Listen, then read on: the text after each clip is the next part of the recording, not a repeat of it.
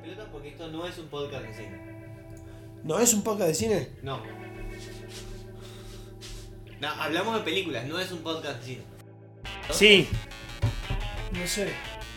Está perfecto. No, no, tomá, no. Recomendamos películas. No es un podcast de cine. No. Bueno, sí. No, porque. Hermoso. Para. ¡No! Somos boludos, todos tenemos barba y todos tenemos birra. ¿Estamos grabando ya? Sí. Gracias. Vamos a parar. Boludos, barbas y birra hasta la muerte. Ha- Hacete amigo. A vos te estoy hablando. Sí, a vos. Hola, ¿qué tal? ¿Cómo les va? Bienvenidos a Boludos, Barbas y Birra. Esto no es un podcast de cine. ¿eh? No. No, no, claro que no.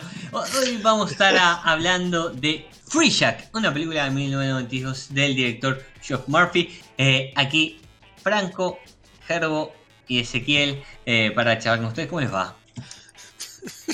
No sé cómo Ahora, decirlo. ahora le dicen director, ¿no? Mucha gente, ahora se dice director. Bueno, está bien.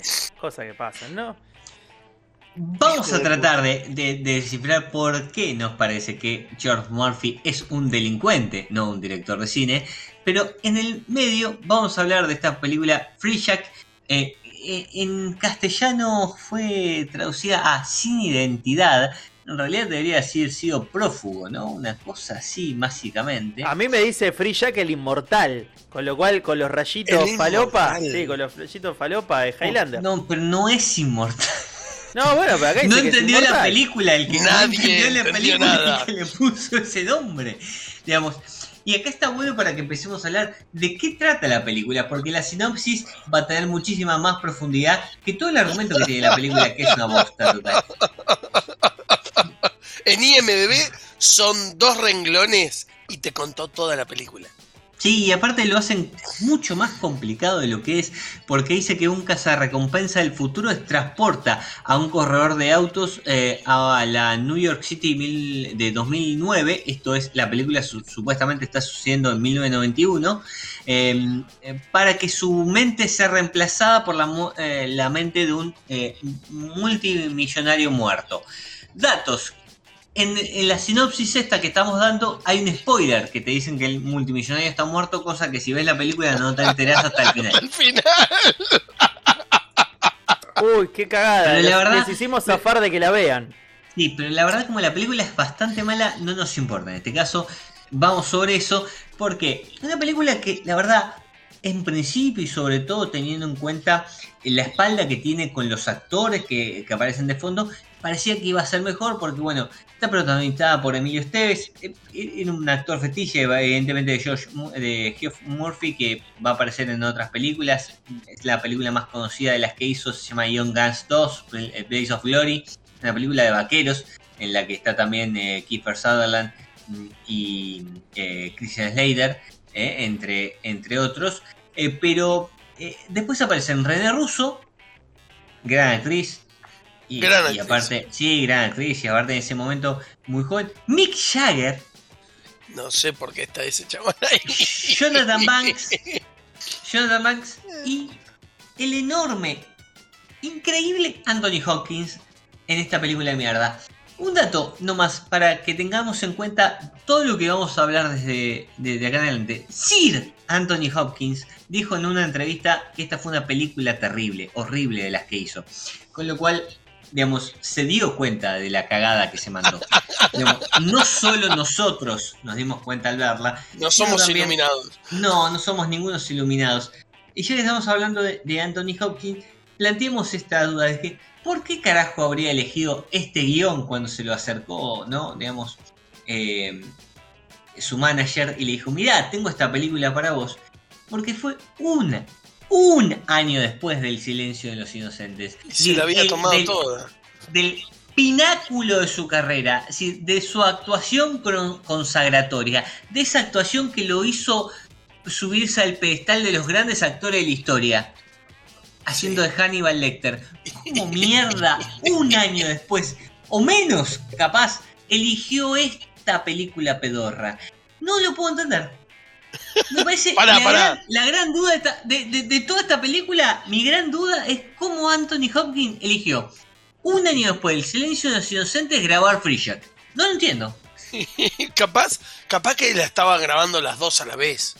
Claro, hay que ver cuándo empezó la producción, eso es cierto. Eh, exactamente. Es un gran dato. Hay que ver cuándo empezó la producción de cada una de las películas, porque esta película es una película supuestamente con mucha tecnología. ¿no? Porque si no, no cierra, no cierra para No, la nada. verdad que- Encima es un, per- un- un personaje de mierda el que hace. Sí, sí. O- no sé si notaron que al final cuando aparece muerto es un muñeco, ni siquiera es él. No sé si lo notaron. epa, eh, No, bueno, tendría que haber muerto. atención, claro. Pero, Ah, viste, claro, ustedes no la estaban mirando, yo sí la miraba porque yo la elegí. Yo estaba compartiendo chistes. Yo me hice cargo de elegirla y me la fumé y la pasé muy mal. Sí, la verdad es que eh, a, a veces pasan estas cosas. No, no siempre elegimos bien, pero. No, no, no, ¿Qué- no, no. a Generalmente le toca a Franco esto. Sí, Pero- vez me 30. tocó a mí. 30 millones de dólares esta pija. sí, en pero- 1992 Dos. Pero O sea, ¿no viste ajustó- de computadora? ajustó por inflación, son como 90 millones de dólares ahora. No, no, a ver. Ah, unos hijos de puta. eh, No, no, flor de hijos de puta. pero empecemos a, a desgranar un poco Free Jack para, para tratar de, de darle un sentido a esto que ¿Qué estamos quieres diciendo. Bueno, no, No, bueno, a ver, primero que nada esto. La película cuesta 330 millones de dólares porque es una película de estudio, es una película que tenía cierta producción. Y quiero decir una cosa, para mí no está tan mal realizada. Si hay un error en la película, si hay un fallo en la película es el guion. Hay un error si en la película es filmarla, boludo. Bueno, Ese es el error de la Pero, película. a ver, para mí lo que más falla es el guion. Después puede venir la dirección y no tanto la realización en sí, porque me parece que está bien realizada, está bien filmada y los efectos que no sobrevivieron a la época, la verdad que al principio la No. escena esa en la que escanean el, eh, eh, el auto de, entre comillas, Fórmula 1, en donde supuestamente mane- manejaba Emilio Esteves, queda muy viejo, pero también hay que entender que pasaron 30 años de esto. Eh, digo, por ahí para la, la época no eran tan desastrosos. Entonces, teniendo en cuenta eso, teniendo en cuenta que, bueno, por ahí en su momento la película, más allá de ser mala, porque la película no es buena ni ahora ni antes, eh, pudo haber tenido algún tipo de atractivo para alguien que la haya querido ver, porque se trataba de una película con algunas buenas estrellas, algunos buenos nombres, con Mick Jagger, René Russo y Anthony Hopkins, que los nombramos recién, y, y a la vez algunos efectos especiales que por ahí no eran tan malos. Hasta ahí, digo, no eran tan malos, no es que son buenos, no eran tan malos. Nosotros hemos visto otras películas eh, eh, de la misma época que tienen o tuvieron efectos peores. Y esto para mí es importante. Digo, a la, por eso digo que la película a mí en la realización no falla, no está tan mal. Ahora, realmente falla en el guion. El guion es muy pelotudo. Es una verga. Claro. Es una verga. Eso es esencial, porque aparte tiene como tres escritores el guion. Entonces, Y me Digamos. parece que ahí, capaz que hay parte del problema, ¿entendés? Porque debían estar como, y yo quiero que pase esto, y yo quiero que pase esto, y yo quiero que pase esto. Ah, podemos hacer así, listo. Y la historia es una verga después, pero pasó lo que los tres querían que pase.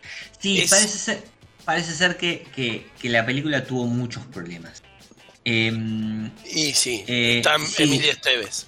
Bueno, bueno, a ver, primero, eh, Gerbo, vos lo tiraste sobre el plato, vamos a hablar de esto. Emilio Estevez, como protagonista de la película. Sí, En ese momento, el hijo de Michael Sheen era un tipo joven, rubio, de ojos claros, daba bien a la foto. La verdad, no es un buen actor. no, no, definitivamente. Pero bueno, Le pido el director, Mil disculpas a Emilio Esteves, pero no es un buen actor. Es el hijo de. Y a lo totalmente. sumo el hermano de también. Porque vamos a meternos en un terreno escabroso, pero Charlie Sheen es mucho mejor actor que Emilio Estevez. Definitivamente. Al en esta época, Charlie Sheen estaba grabando. eh, a ver, me sale la película esta en la que eh, es una parodia de Rambo. Top Gun. Eh, eh, eh, y No, ya lo sé, ya lo sé. Eh, Loco del Aire. Locos del aire, en, la, en su versión en español. Loco el Aire 1 es una parodia de Top Gun, Loco el Aire 2 es una parodia de eh, Rambo 3. Eh, ahora, Emilio Esteves no es un buen actor, lo No. queremos por The Mighty Ducks, los patos en Sí, español. Sí, lo bancamos, es el entrenador de los patos, pero Sí. digamos, es una película en la que aparece 15 minutos, digamos. Entonces, por eso lo bancamos. y hace de tipo triste porque se le murió su hija, que es la cara triste que tiene a lo largo de toda esta película. es un tipo con cara triste. Es, es que encima, eso es lo que denota a un mal actor. Durante toda la película, durante la hora 50 de la película, el tipo tiene siempre la misma cara. Sí. Siempre. Mick Jagger actúa mucho mejor que Emilio Esteves. Increíble. Increíble. Me encanta como actor este tipo. Jagger es un genio. Al lado de Jagger está muy bien. Jagger está muy bien, sinceramente, para lo que uno puede esperar de Mick Jagger, digamos, si, si lo ponen así. Hay varios músicos que han pasado por la actuación. Dave Bowie ha sido uno. eh, y eh, no sé, Flea, el bajista de los Lou Reed. Es otro. Y Pop. Eh, Lou Reed. Bueno, y Pop lo- nosotros lo hemos tenido en el podcast. Sí, sí. Eh, me parece que Bowie, que tiene una un beta muy actoral, y Jagger son de los más destacados.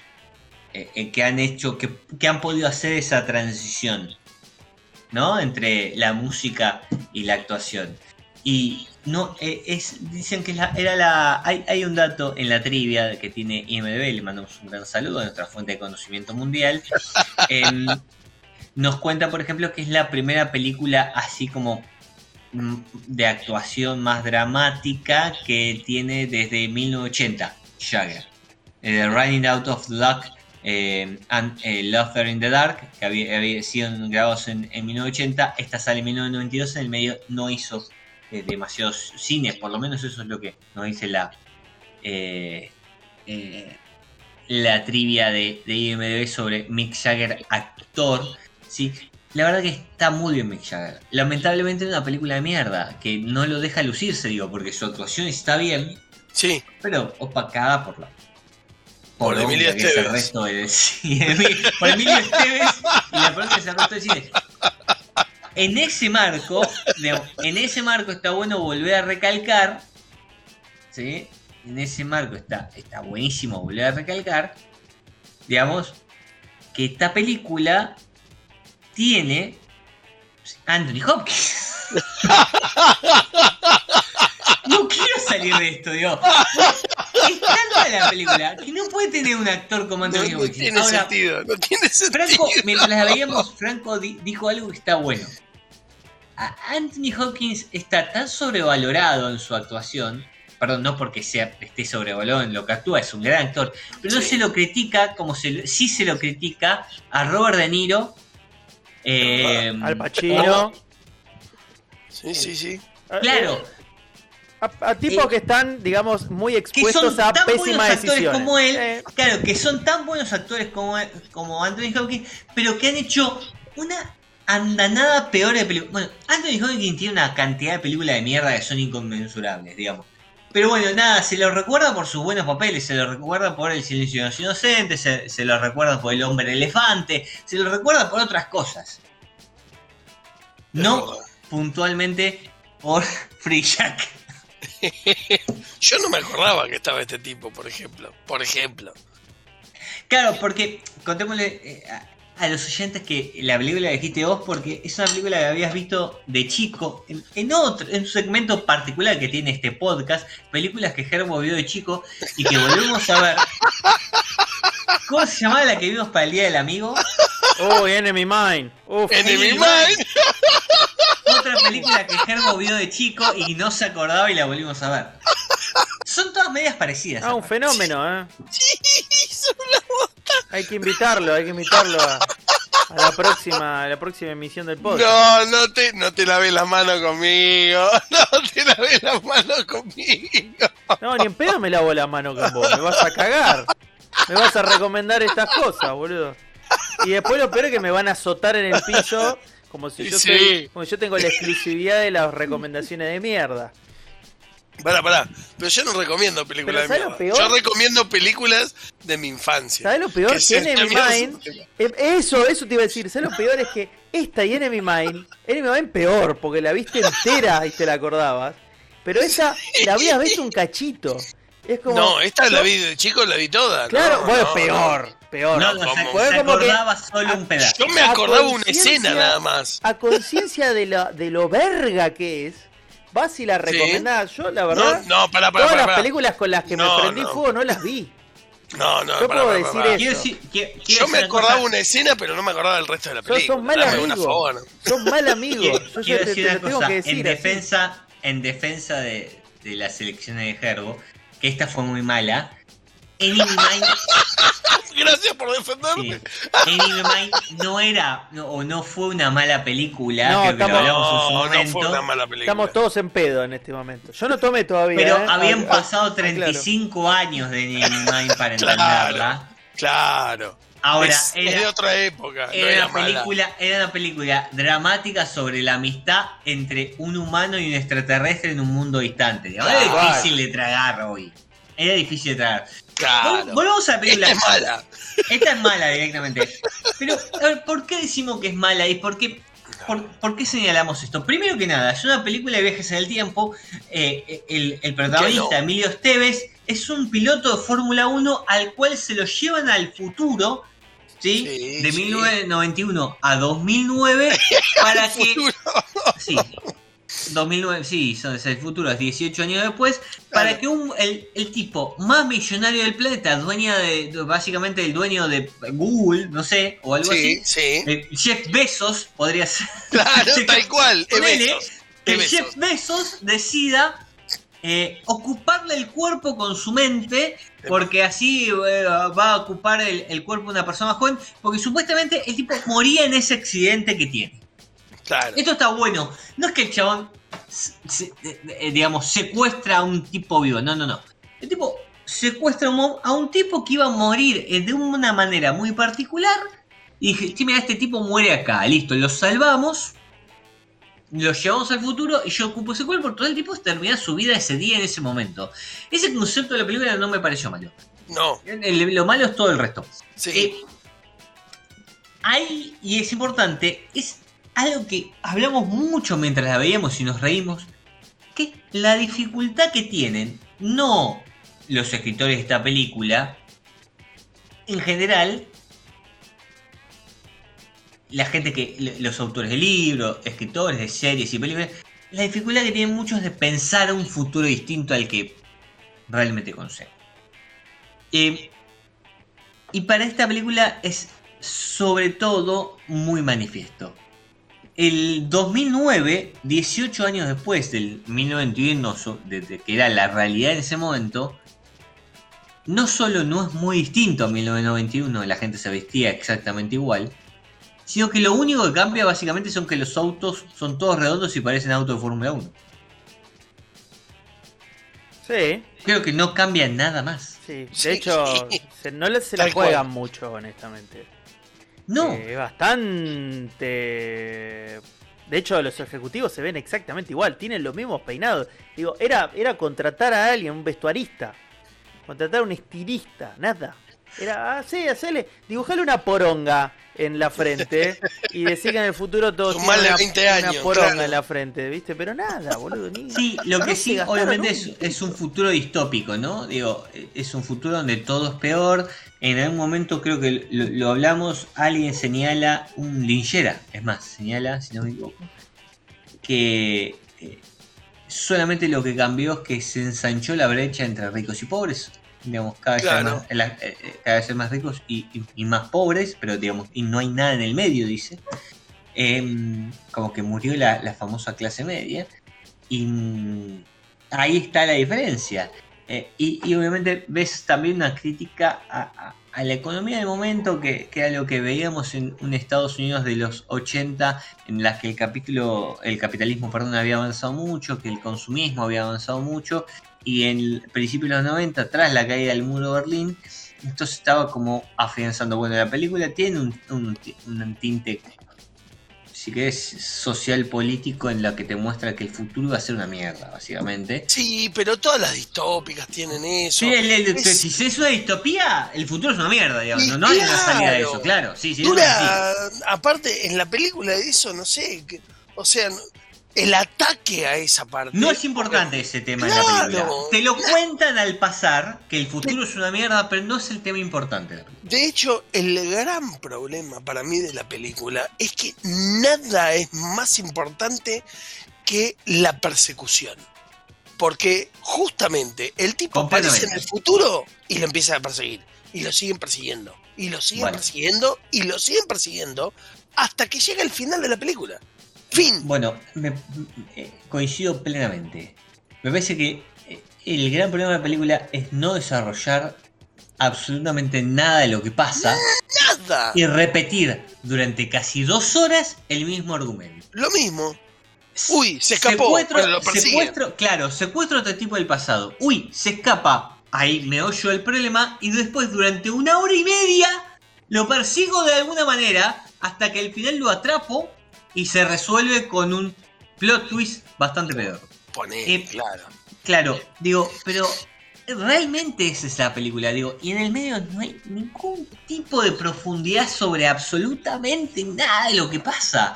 Y vos me planteás un mundo distópico, vos me planteás problemas, y vos me planteás diferencias sociales, y vos me planteás, digo, había un montón de cosas sobre las que podías darle más bola, y sin embargo decidiste repetirme una y otra vez las escenas de persecución sobre este tipo y de acción entre Mick Jagger y Emilio Esteves, porque básicamente encima se repiten los protagonistas de esa persecución. Sí, sí, o sea, se presentan casi como, como némesis. Así némesis antagonistas. Claro. Y no se conocen. No tienen ningún tipo de animosidad entre No, claro, claro. No- no hay Emilio, nada. Esteves, Emilio Esteves no sabe quién es Mick Jagger. Y Mick Jagger le chupa un huevo a Emilio Esteves. Es un solamente está- laburo. Está, laburando. Claro. Y, y así todo te lo presentan constantemente como que hay una animosidad casi al punto de personal de cuando uno le dice yo no soy tu amigo, ¿no? Que, "Ey, claro. qué, qué- qué tipo malo, no Ah. sé, qué, qué- qué odio se tienen. Le dice, si hago un asado te invito, pero para rellenar nada más. Ay, qué chiste tan interno. Sí. Somos periodistas Bueno. deportivos, ¿viste? Hacemos chistes entre nosotros. Lo último, eh, ¿cuántas veces dicen el nombre de la película? Uf, yo conté como 8. 18. Sí. No, Eh. Es insoportable. Es insoportable que no haya un sinónimo Free Jack a lo largo de la película como para. Lo decís una vez, entiendo, es el chiste de la película, la nombrás, barro, lo decís dos, bueno, no me lo podés decir 20 veces, ¿me entendés? Es que me parece que no, no era el un, objetivo. sin- tirame un sinónimo. O ponele otro nombre a la película. Eh, Exactamente. Pero capaz que la idea era que sea marketinero eso. Decilo 10 veces, entonces la película es una mierda, pero dijeron tanto Frilla que fuiste y cuando salís decís, ¿qué viste? Vi Frilla. Sí, Claro. lo dijeron tantas veces que no me lo olvido más que vi Frilla. Le podrían haber puesto colapso testicular, pero pe- prefirieron que se llamara Free Jack. A mí Free me Jack. infló las pelotas. Sí, sí, se sí. nota, se nota. Dos cosas. Eh, decir que eh, Emilio Estrés está demasiado tiempo en pantalla y es una bosta. Que Mick Jagger está muy bien. Que René Russo, Anthony Hopkins y Jonathan Banks están muy poco. Eh, Sí, muy, pero sí. muy poco. Y la verdad que, digamos, los tres buenos actores tenía la película prácticamente no aparecen. David Johansen eh, está bien. Eh, para, eh, lo hablamos mientras la vimos para aquellos que no, no, no- no reconozcan quién es. Es el fantasma en Scrooge, la película de Navidad de Bill Murray. Eh, eh, una película clásica, una película clásica. Es el fantasma, es, es el, el fantasma final, es, es el tipo que está eh, atrás de él que basada en el cuento de Dickens, ¿no? Em, y lo último, hay una especie de fanservice futurista, ¿no? Para nosotros que estamos en 2021 y vemos esta película de mierda en 1992, en la escena final de Anthony Hopkins cuando aparece y aparece su mente, es un fanservice para, para algún fanático de Westworld. Pero Yo que si alguno, casi alguno vio Westworld, la serie de HBO, no la película original, la serie de HBO, con Anthony Hopkins, y de repente se ve a Anthony Hopkins siendo una mente digital en un mundo eh, de- de- del tipo oeste, lo cual es un prácticamente un fan service para el fanático Vestido de blanco. Porque el Vestido director es exactamente igual. es un hijo de puta que encima viajó en el tiempo. Bueno, viajó en el tiempo, hizo esta película. Y, y hizo esta película para hacer un nosotros. fan service para de, de- de- No puede ser. no de puede fanático de Westworld, es ridículo, pero eh, eh, eh, es eh, un detalle que por ahí si alguien le vio Westworld y le gusta, por ahí lo aprecia porque dice, ah, mira, esto ya lo vi. Y se terminó, ¿no? Hasta ahí. Hasta ahí llegamos. Bueno, eh, Free Jack. Vamos a liquidar esto, ¿no? Así lo hacemos. Sí, sí, sí. Por favor, liquídenlo, lo hacemos liquídenlo, córtenle el sufrimiento. No, no. Yo quiero saber. Que, yo quiero que empiece Franco. Yo quiero que Dale, empiece Franco. Franco que odió esta película. A ver, vamos a empezar a listar las cosas que están mal. Sí, Bueno, número uno, excesivo presupuesto, 30 palos verdes, 30. Hoy en día arañando los 100 con esa guita. Hoy en día, el equivalente. Segundo, un casting de la zamputa. Todos buenos actores haciendo todo papeles de mierda. Salvo Mick Jagger. y Mick Jagger está- Salvo, estoy pensando otro. eh, la puta madre, no me sale. El señor este de, de los New York Dolls. Eh, Ah, eh, David Johansen. Hace un papel decente, si querés. Decente. Decente. Ahora, a partir de ahí, toda gente que está rindiendo por debajo de lo que se pretende que rinda. Por culpa de un guion de mierda. Tercero. Y un director que no. no, no. una historia que te recontrachupa un huevo en el transcurso y cuando llega al final te hincha soberanamente las pelotas porque lo resuelven sin ganas. Lo resuelven tipo, bueno, son las terminó. 3, sí, son las 3 de la mañana y entrego mañana. Así que, bueno, la dibujamos más o menos así, fin. Bueno, y ya está, me hinché la bola. Ya está, Anthony Hopkins ya actuó, hizo todas las escenas, compaginalo un poco y listo, ya está, bla. Y tercero, en nuestro, y cuarto, perdón, nuestro amigo Emilio Esteves forma parte de un personaje que es cero eh, empatizable, pero cero, ¿eh? Bueno, hincha déjame que te agregue un, dato más. Vos sabés que en un momento parece ser que agregaron un productor y tuvieron que eh, básicamente eh, regrabar la mitad de las escenas de la película. Eh, y le metieron más escenas, entre comillas, algunas escenas de humor que no tenía. eh, porque Emilio Esteves se quejó que el director em, hacía demasiado foco en las escenas de acción de la película. Por eso la película me parece termina durando tanto, pues le agregaron cosas para eh, estar con- Para algo. contentar al productor eh, y, a Emilio, y a Emilio Esteves y por ahí la película termina siendo una mezcolanza de ideas pelotudas en vez de dejar lo que lo hubiese sido al principio era una película más de acción según lo que quería el director.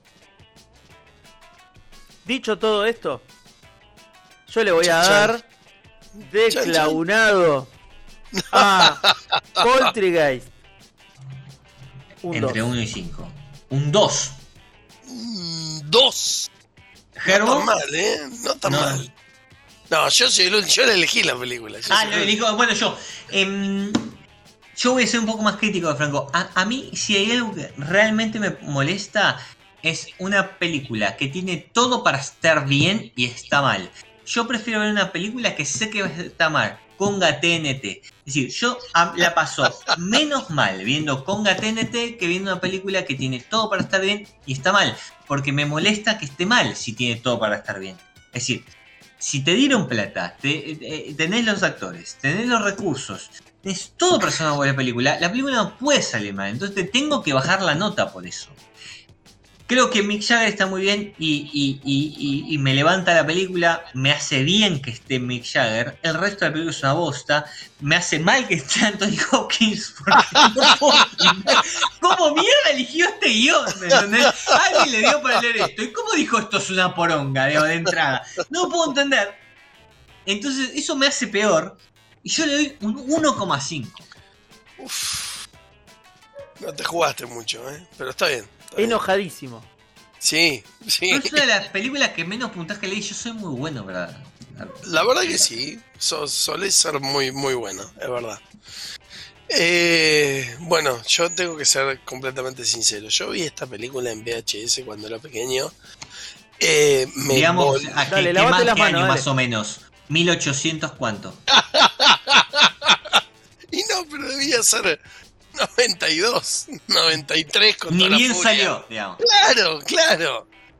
Llegó el VHS y me lo alquilé. Es como un tipo viaja en el tiempo, dámela. Ya. Claro, abrieron el blockbuster en la esquina de tu, en, cerca de tu casa y dijiste, vamos a ver qué hay.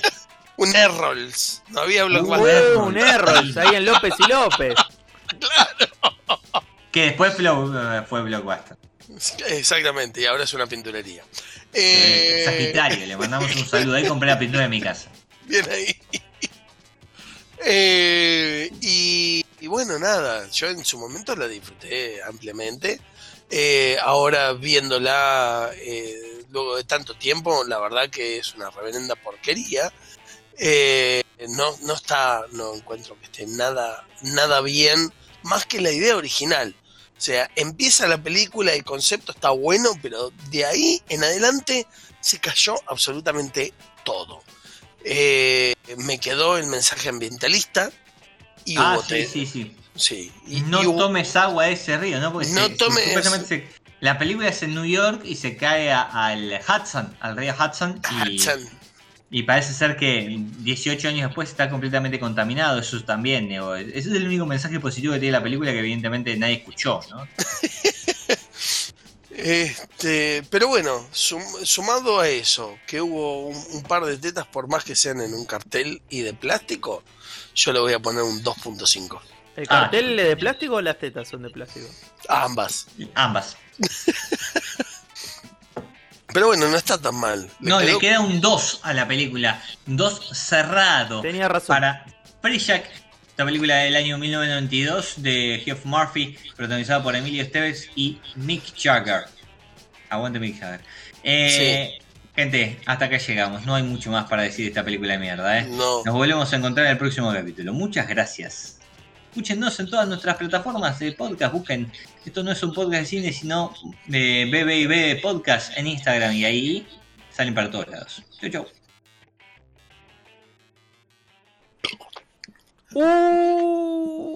Un eruto de mierda.